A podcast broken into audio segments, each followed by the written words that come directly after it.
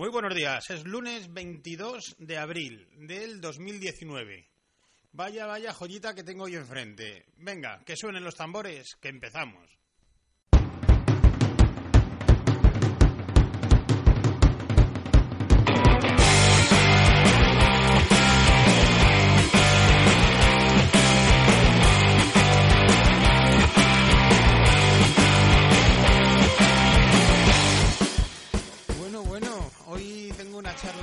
Especial. Me viene a la cabeza una, una canción, no sé si tú te acordarás. ¿No te viene a la cabeza nada, Antonio? Eh, ahora mismo, pues no. No, venga, te la voy a cantar, ¿vale? Ojalá no te hubiera conocido nunca. ¿A que ahora sí? Ahora mismo sí. Muy bien, bueno. A ver, hoy es un día para mí muy especial. Hoy estoy con uno de mis más grandes amigos en, en un podcast siempre de, de hostelería, ¿vale? Pero hoy me apetecía darle una vuelta y hablarlo de otra forma, la hostelería. Hablarlo desde el lado de donde concretamente el mundo de la pesca, el pescado, pues cómo se pesca, ¿no? A hacer un breve resumen, tampoco vamos a hacer aquí un documental de Netflix, pero bueno, un breve resumen de ese mundillo tan duro y tan complicado y tengo pues un amigo muy cercano que lo ha vivido mucho eh, a nivel de familia, toda la familia y de todo, ¿no? Así que venga, Antonio Menchón. Hola, buenos días. Hola, buenos días. ¿Qué tal, Antonio? Pues bien, bien. Bien. Eh, eh, menú, menú fregado me mete. Bueno, bueno, es un fregado, pero al fin y al cabo es agradable, ya lo verás. Luego al cambio te invito a unas cervezas y solucionado, ¿vale? Ah, y que, que- que menos. Muy bien.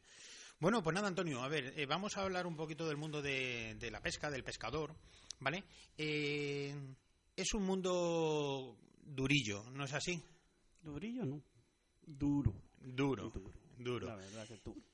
Eh, ¿Tus comienzos cómo, cómo fueron? O sea, ¿tú naciste ya en un barco o simplemente familia, No, eh, no. amistades, el barrio donde vives? Cuéntanos. Sí, bueno, toda mi familia es pescadora, mis, mis abuelos, mi- bueno, un abuelo era navegante y el otro era pescador, mis padres pescadores, mis hermanos pescadores, todo. Y bueno, y, y toda mi familia, vamos, y por cierto, vivía en el barrio de los pescadores.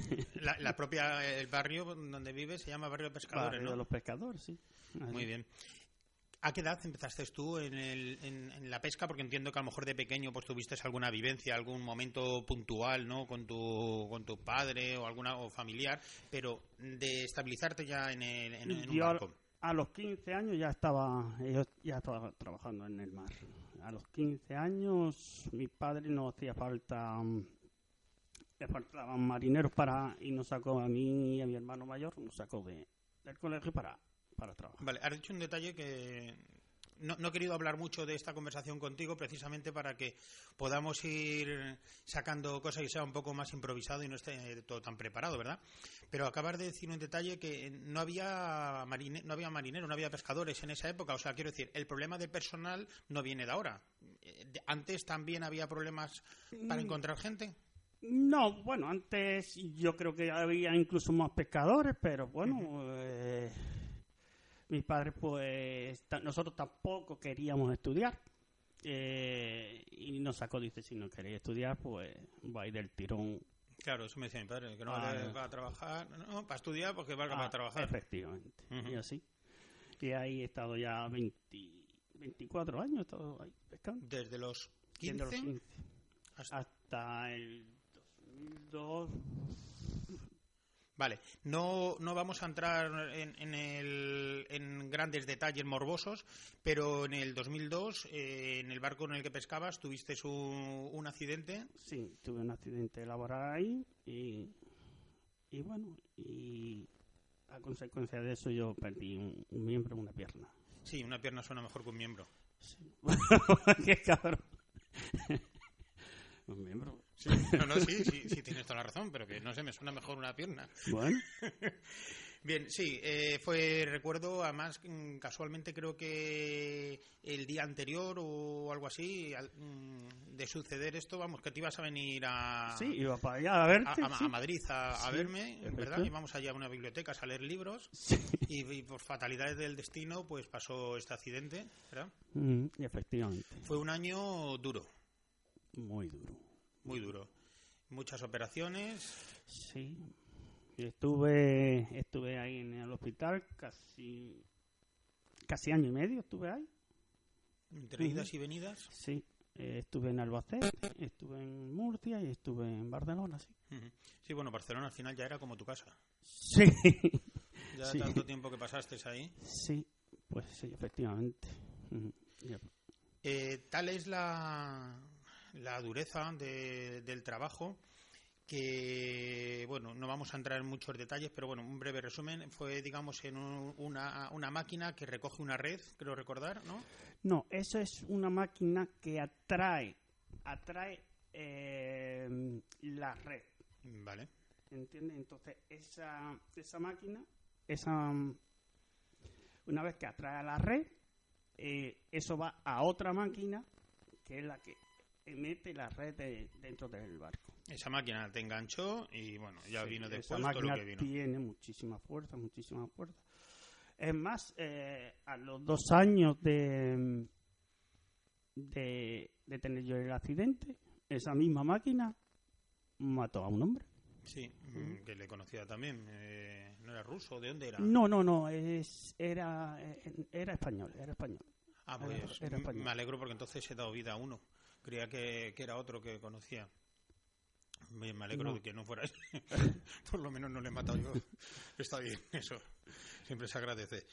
Muy bien, muy bien. Eh, dentro del, del sector de la pesca no fue lo tuyo un caso único. Es, es frecuente relativamente eso de algún tipo de percance o Mm, accidentes. Mm, Bueno, hay accidentes, ¿no? Ahora menos, porque ya ahora los barcos van más, mejor preparados y... A nivel de eso. tecnología y Sí, maquinaria entiendo que ha ido sustituyendo. Eh, también, pues, exceso de confianza y, y bueno, y pues eso, exceso de confianza. Bueno, en la, en la propia cocina también pasa mucho eso, ¿no? Con el mundo de los cuchillos, a veces el exceso de confianza de un profesional es cuando vienen lo- los accidentes también.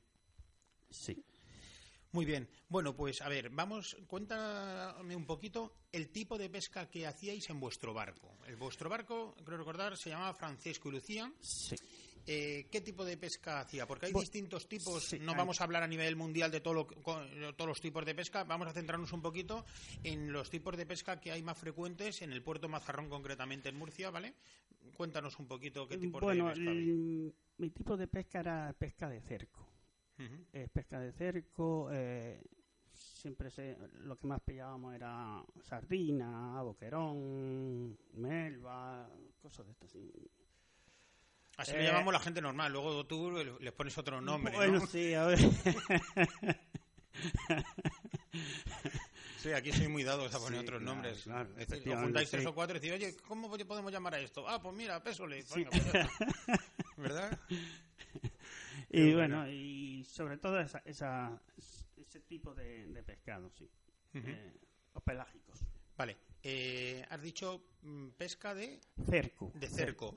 Eh, ¿Es la que yo vi cuando fui contigo? Sí, Vale, efectivamente. eh, por transmitir un poquito yo a, a las personas que puedan estar interesadas, yo recuerdo que había, eh, por decirlo a manera de los que no entendemos de tu mundo, ¿vale? Un barco grande, va junto a él un barquito pequeño, va Con un cabo, con luces. Llega un momento en el que cuando se encuentra, ¿no? En el- Se a través de los radares. Se, se encuentra el banco de pescado, se suelta ese, ba- ese, ese barco de pequeño con luces para, para atraer el pescado.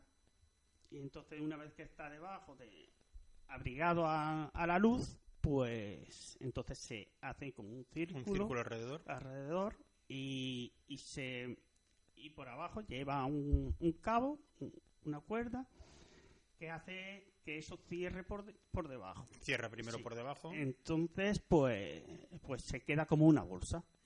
Entonces em- empieza a meter red y, se, cada, y eso se va haciendo cada vez más pequeño. Más Claro, una vez que más se cierra pequeño. abajo, se empieza a cerrar luego por arriba, por decirlo así. Sí, pero se, claro, eh, pero tiene que ir cogiendo el corcho, plomo Claro, y, claro. uf, y- Luego con unas grúas eh, Sí, se va sacando Sí, eh, lo que se ha cogido, ¿verdad? sí, efectivamente, un galvillo. Y se va echando a lo que vosotros llamáis corchos, que son... Bueno, eh, ahora son corchos. Cuando yo estaba eran cajitas de madera Ujú. y ahora... ¿Qué años ahora tienes a día de hoy? ¿Años? ¿Qué años tienes? Yo tengo 50. 50, vale. No, que dice, cuando yo estaba, digo, parece de la Edad Media este hombre. No, no, no. Vale, sí, bueno, no hace mucho tiempo eh, eh, eh, era, se metía en cajas de madera. En, en caja de Sí, madera. bueno, yo lo recuerdo. Sí. Y bueno, ahora es- así se conserva mejor el pescado porque no está en agua nieve y entonces se queda mucho mejor. Claro. Bien, tenemos ya la pesca de cerco. ¿Qué otros tipos de pesca hay frecuentes por aquí? Pues por aquí hay, está el arrastre también, la que saca la gamba, la que saca la merluza, de estas así. También está el la que pillan los pulpos, está también el trasmayo, arte- artes, mecáni- ar- ar- artes me- mecánicos, como se suele decir. Vale, lo de arte, arte mecánico. Mecánicos. Vale, esa parte me ha, me ha quedado clara y, y la entiendo y todo. Pero lo otro que has dicho, ¿El qué? tras mayo, Trasmayo. tras mayo, Sí. junio. Que te- no, no, no. Esa es, gusto, esa es ¿eh? una, es Si una red a- que se, se echa, se echa eh, a mediados de la tarde y se recoge por la mañana. Vale, Entonces, perfecto, esa es sí la que entendemos mejor. coge, pues también coge pesca, coge merluza, coge salmonete, coge de- cosas de estas así. Eso es, eso es pescado que van despacio y se enmayan, enmayan ahí, se Ujú. enganchan. ¿En cualquiera de esos tipos de pesca el tiempo influye de la misma forma? O sea, entiendo que cuando llueve, cuando hace más aire... es- Mira, pues, por ejemplo, aquí en, en Puerto Mazarrón, donde estamos, eh, se suele decir que cuando hay levante y todo eso es cuando más pescado entra. Y cuando llueve, cuando salen riadas también, se, se, se suele decir que también sale... ¿Pero los barcos salen exactamente igual en unas situaciones que en otras? ¿O a día de hoy ya si ahí está muy mal el tiempo no se sale a, a Bueno, faenar, a como ya te dije, la mar no quiere valiente. Y hay barcos que salen. Bueno, ahora, ahora como todos los barcos son grandes y todo eso, salen, pero no con temporales, porque tampoco vamos a decir que aquí hay temporales como en Claro. Galicia y todo eso. Bien, en, en un barco similar al, al vuestro, una, una noche que se, se dé bien, porque digo una noche porque yo me acuerdo que el día que salí con vosotros salíamos a eso de las ocho y media de la tarde, las nueve de la tarde, es decir, que estábamos toda la noche, ¿no es así? ¿Siempre era así ese tipo de pesca? Sí, sí, sí, sí, sí, eso se suele salir así a mediados de la tarde, sí, tarde-noche. Claro, estoy pensando que si no, no tendría ningún sentido ese barquito pequeño con los focos, claro, no tendría Claro, sentido, pero, es de día. pero es que hay, hay pesquer- pesqueras que se, se han hecho también así de, de día. Ujú. Lo que pasa es que ya no se pesca. ¿Comprende? Es la misma pesquera, pero se pescaba de día. Vais con el turno cambiado luego, claro, trabajáis de noche, a veces por el día os tocará dormir, cuando llega el fin de Sí. semana, familiares, amistades, el turno que tienen es distinto, ¿no? Sí, sí, sí, sí. Bien. Eh, en una noche que se dé bien, aproximadamente el número de kilos o de corchos, ¿cuánto puede haber en, en cantidad, no en dinero, en, en kilos, por ejemplo? Pues la verdad es que eh, aquí han puesto cupo. Cupo eh, quiere decir que puedes sacar X cajas cada día. X cajas cada día. Y tienen también ahora un, han puesto un tope de kilo eh, el gobierno. bueno, la, esto del Estado, lo que sea, han Ujú. puesto un, un tipo de un cupo ahí que no puedes sacar más, más de eso. Ajá, vale. ¿Eso hasta siempre o antes era No, no, libre? antes podías sacar todo lo que quisiese. Sí, será algún tipo de Mm, normativa, ¿no? Sí, Y sí, sí, sí, sí. Acá ahora han puesto, madre mía. uf, Se ha puesto todo más todo, serio, sí, más sí, recto. sí, sí, sí, más... También luego en invierno está el paro biológico, paro- ¿lo llaman? Sí, paro biológico. Eh, antes también eran dos meses, ahora han puesto nada más que uno. Ahora en cambio es un mes. Un mes nada más. Un mes. Antes eran dos. El fin de ese paro es bueno pues para que se regenere un poquito el pescado, el mar, en teoría. Efectivamente, efectivamente. Y también, como pillan también las fiestas siempre de Navidad, pues así la gente puede estar con la familia.